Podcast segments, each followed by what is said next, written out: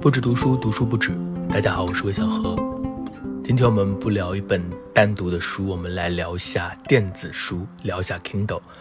最近这个新闻大家可能都知道了，Kindle 宣布退出中国。这个消息一公布，我的朋友圈就被刷屏了，因为我的朋友圈当中可能还有很多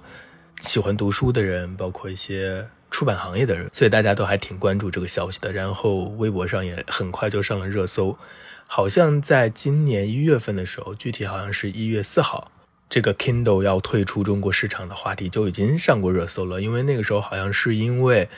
很多的平台商店这个 Kindle 都缺货，所以呢就有人传言说它是不是要退出中国市场。但是很快 Kindle 就辟谣了，说并没有，只不过是缺货而已。但是没有想到，也才几个月。那他是确定正式要退出中国了。其实从前两年亚马逊关闭了这个在大陆的大部分的业务，Kindle 离开中国好像也是一个可以想象的事情。但是事到临头，很多人还是觉得有一些伤感。不知道大家有没有使用 Kindle 的习惯？对于它有没有这种感情？如果是自己使用很久的这样的一个服务的话，它的离开确实可能会让人有一些留恋。那我听到这个消息，首先想到的并不是说 Kindle 为什么会退出，或者说它哪里做的不够好，或者说电子书市场有什么样的问题。我首先想到的还是一个更老的话题，就是电子书、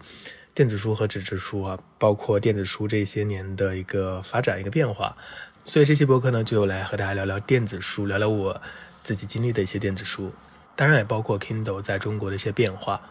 Kindle 是二零零七年。第一代在美国正式上线的，售价达到了三百九十九美元，很新奇。然后只有六寸的电子墨水屏，只有二百五十兆的内存容量，嗯，就这样一个东西，很快第一批二点五万台就在几个小时之内就卖完了。在那个时候，它是一个非常新奇的、非常酷的一个产品。回到那个时代的话，在中国好像。我们还没有进入所谓的电子书阅读，也没有很多的电子书阅读器，因为这个智能手机还没有真正的到来。我记得那个时候啊，大家会看一点电子书，会用什么？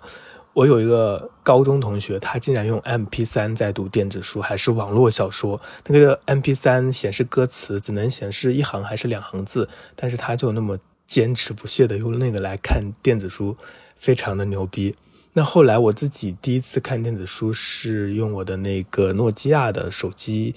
型号是三幺幺零 C，我记得很清楚，一个黑色的小手机，它的屏幕也很小，只能显示几行字。日常除了打电话、发短信之外呢，用的最多的一个功能就是玩贪吃蛇，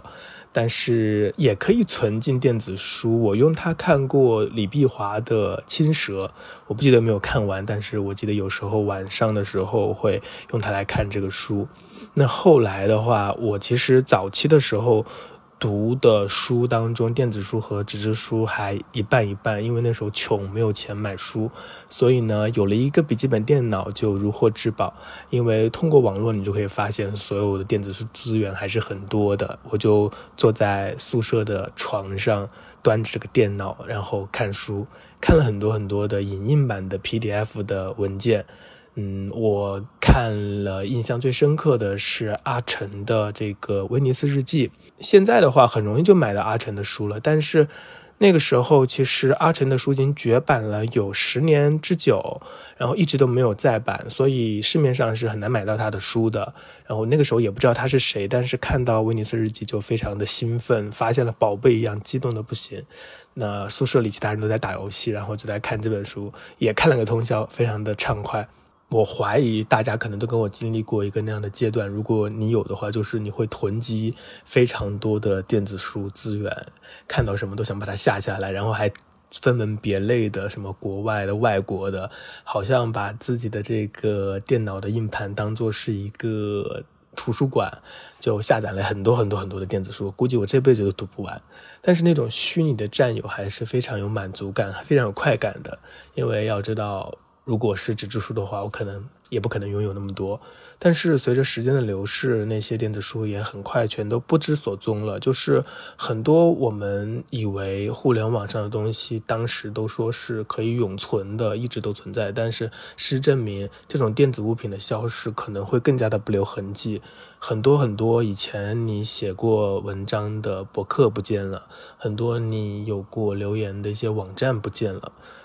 呃，很多很多的服务不见了。就是其实。好像以前以为这个永远都会存在的互联网才是更加速朽的，而相反，这种嗯不是数字媒介的这种纸质书啊，或者是一些呃 CD 这些东西，或者是磁带，十几年前的磁带，现在拿来还是可以听，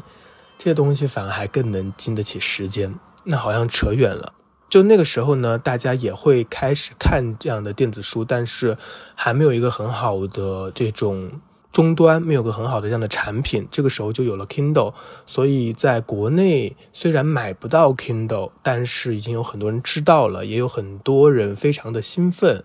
呃，那个时候我开始上豆瓣，就在小组当中，大家都。非常的兴奋的在谈论这个东西，就好像你拿到它就能够得道升天，它就是一个最好的电子书设备。我那个时候也很穷，我也买不起。很多人会去找代购，然后那个时候你买到 Kindle 还要自己去刷系统的，好像就是多看阅读最早就是一个这样的帮助大家来适应这个买过来不能用的这 Kindle 这样的一个操作系统，好像是这样。我不知道后来，后来它好像被小米收购了等等。总之呢，大概在一零年左右吧，那个时候就是一个智能手机还没有开始占领市场，那个 Web 二点零还方兴未艾的时候，Kindle 它是一个非常时髦的，代表着科技和未来的同时还有知识和品味的一个非常好的玩具，非常好的产品。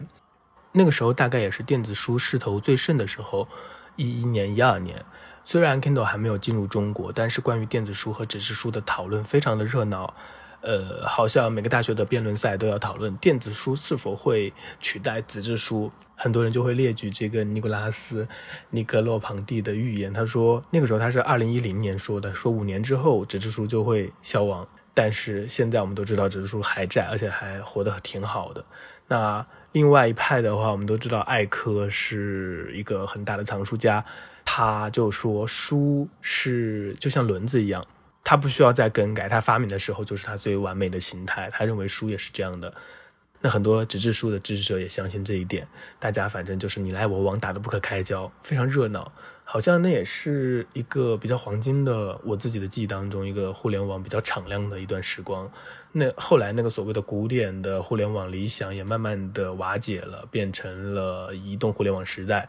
嗯，那是另外的后话了。总之，在那个时候，好像不管你是喜欢电子书的，还是说你还是在看纸质书的，都好像有一种眩晕感，就好像很快新的技术、新的科技就会把我们的生活变得天翻地覆。但好像事实并没有朝那个方向发展。然后，终于，终于到了二零一三年的时候，Kindle 进入中国，进来之后呢，就非常的受欢迎，销量也非常好。我查到说，在二零一六年底的时候，中国已经成为了亚马逊全球 Kindle 设备的销售第一大市场。就它才花了三年，就在这个中国市场获得很大很大的成功。在硬件上是这样。那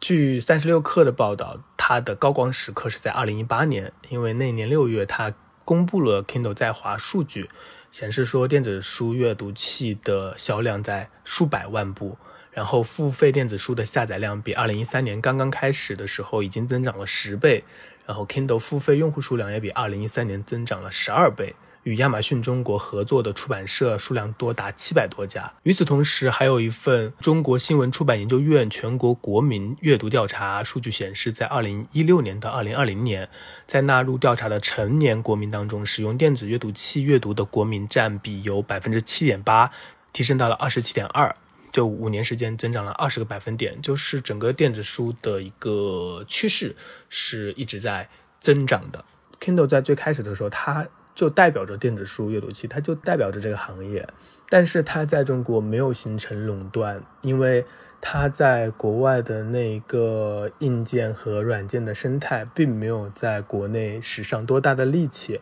我看了一些《好奇心日报》当年的报道，首先中国本来这个盗版就比较猖獗，然后另外呢，中国的这个出版社也比较分散，所以 Kindle 它很难去形成像在国外的那么大的一个影响力。在一开始的时候，很多国内的出版社也不太愿意去做电子书的这个业务，会觉得它可能会影响纸质书的销售。总之，在内容供给这一块上，Kindle 并没有获得一种特别强势的地位，而且在国内，大家都知道这种自出版的内容。其实中国有个很强势的网络文学，而且早就有了自己的生态，他们有自己的连载，然后付费打赏的系统。就 Kindle 根本就吃不上这一波的，其实真正是在电子书阅读上花很多时间的这些用户，然后也没有这些内容，而且越来越多的平台，包括这个当当啊、京东啊，他们都做了自己的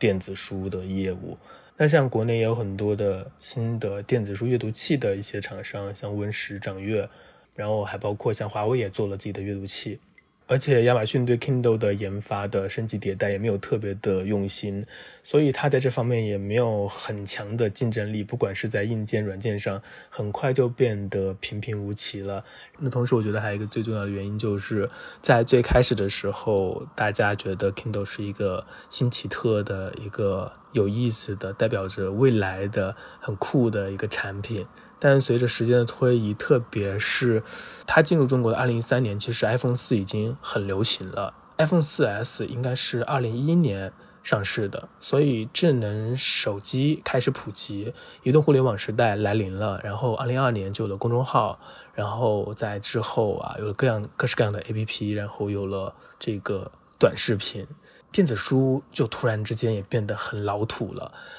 它不再是一件酷的事情。那些可能最开始买电子书、买一个 Kindle，他也许也没有很强的阅读习惯，但他觉得这很酷。嗯，那后来这些东西也都全部去压泡面了，就他没有办法和这个真正的新媒体、真正的这个强势的智能手机竞争。它和书一样，也变成了一个陈旧的媒介，这可能是一个事实。就我自己来说，我好像后来就没有看太多的电子书了，虽然我也有几个 Kindle。陆陆续续的，然后有时候旅行的时候会带着，但是我觉得好像纸书也没有什么不可以，而且纸书也很方便，所以我日常阅读更多的还是纸书。但是到了现在，到了当下的话，就会发现。也没有人再去讨论什么电子书和纸质书孰优孰劣了，谁会替代谁了？没有了，因为电子书和书，就像我说的，他们都老了，他们都成了这种旧的东西，所以他们都回归日常，这样也挺好的。喜欢看电子书的就看电子书，喜欢看纸质书的就看纸质书。最开始的时候，很多出版社的人会担心这个电子书会抢走纸质书的销量，但好像事实并不是这样，好像电子书和纸质书的销量可以。没有特别强的干扰，有时候还会互相促进。那不知道大家有没有这个使用过 Kindle，有没有这个看电子书的习惯？大家可以分享一下自己的感受，听到这个消息的感受，以及对于电子书的一个感想。那好吧，今天的闲聊就聊到这里，我们下期再见。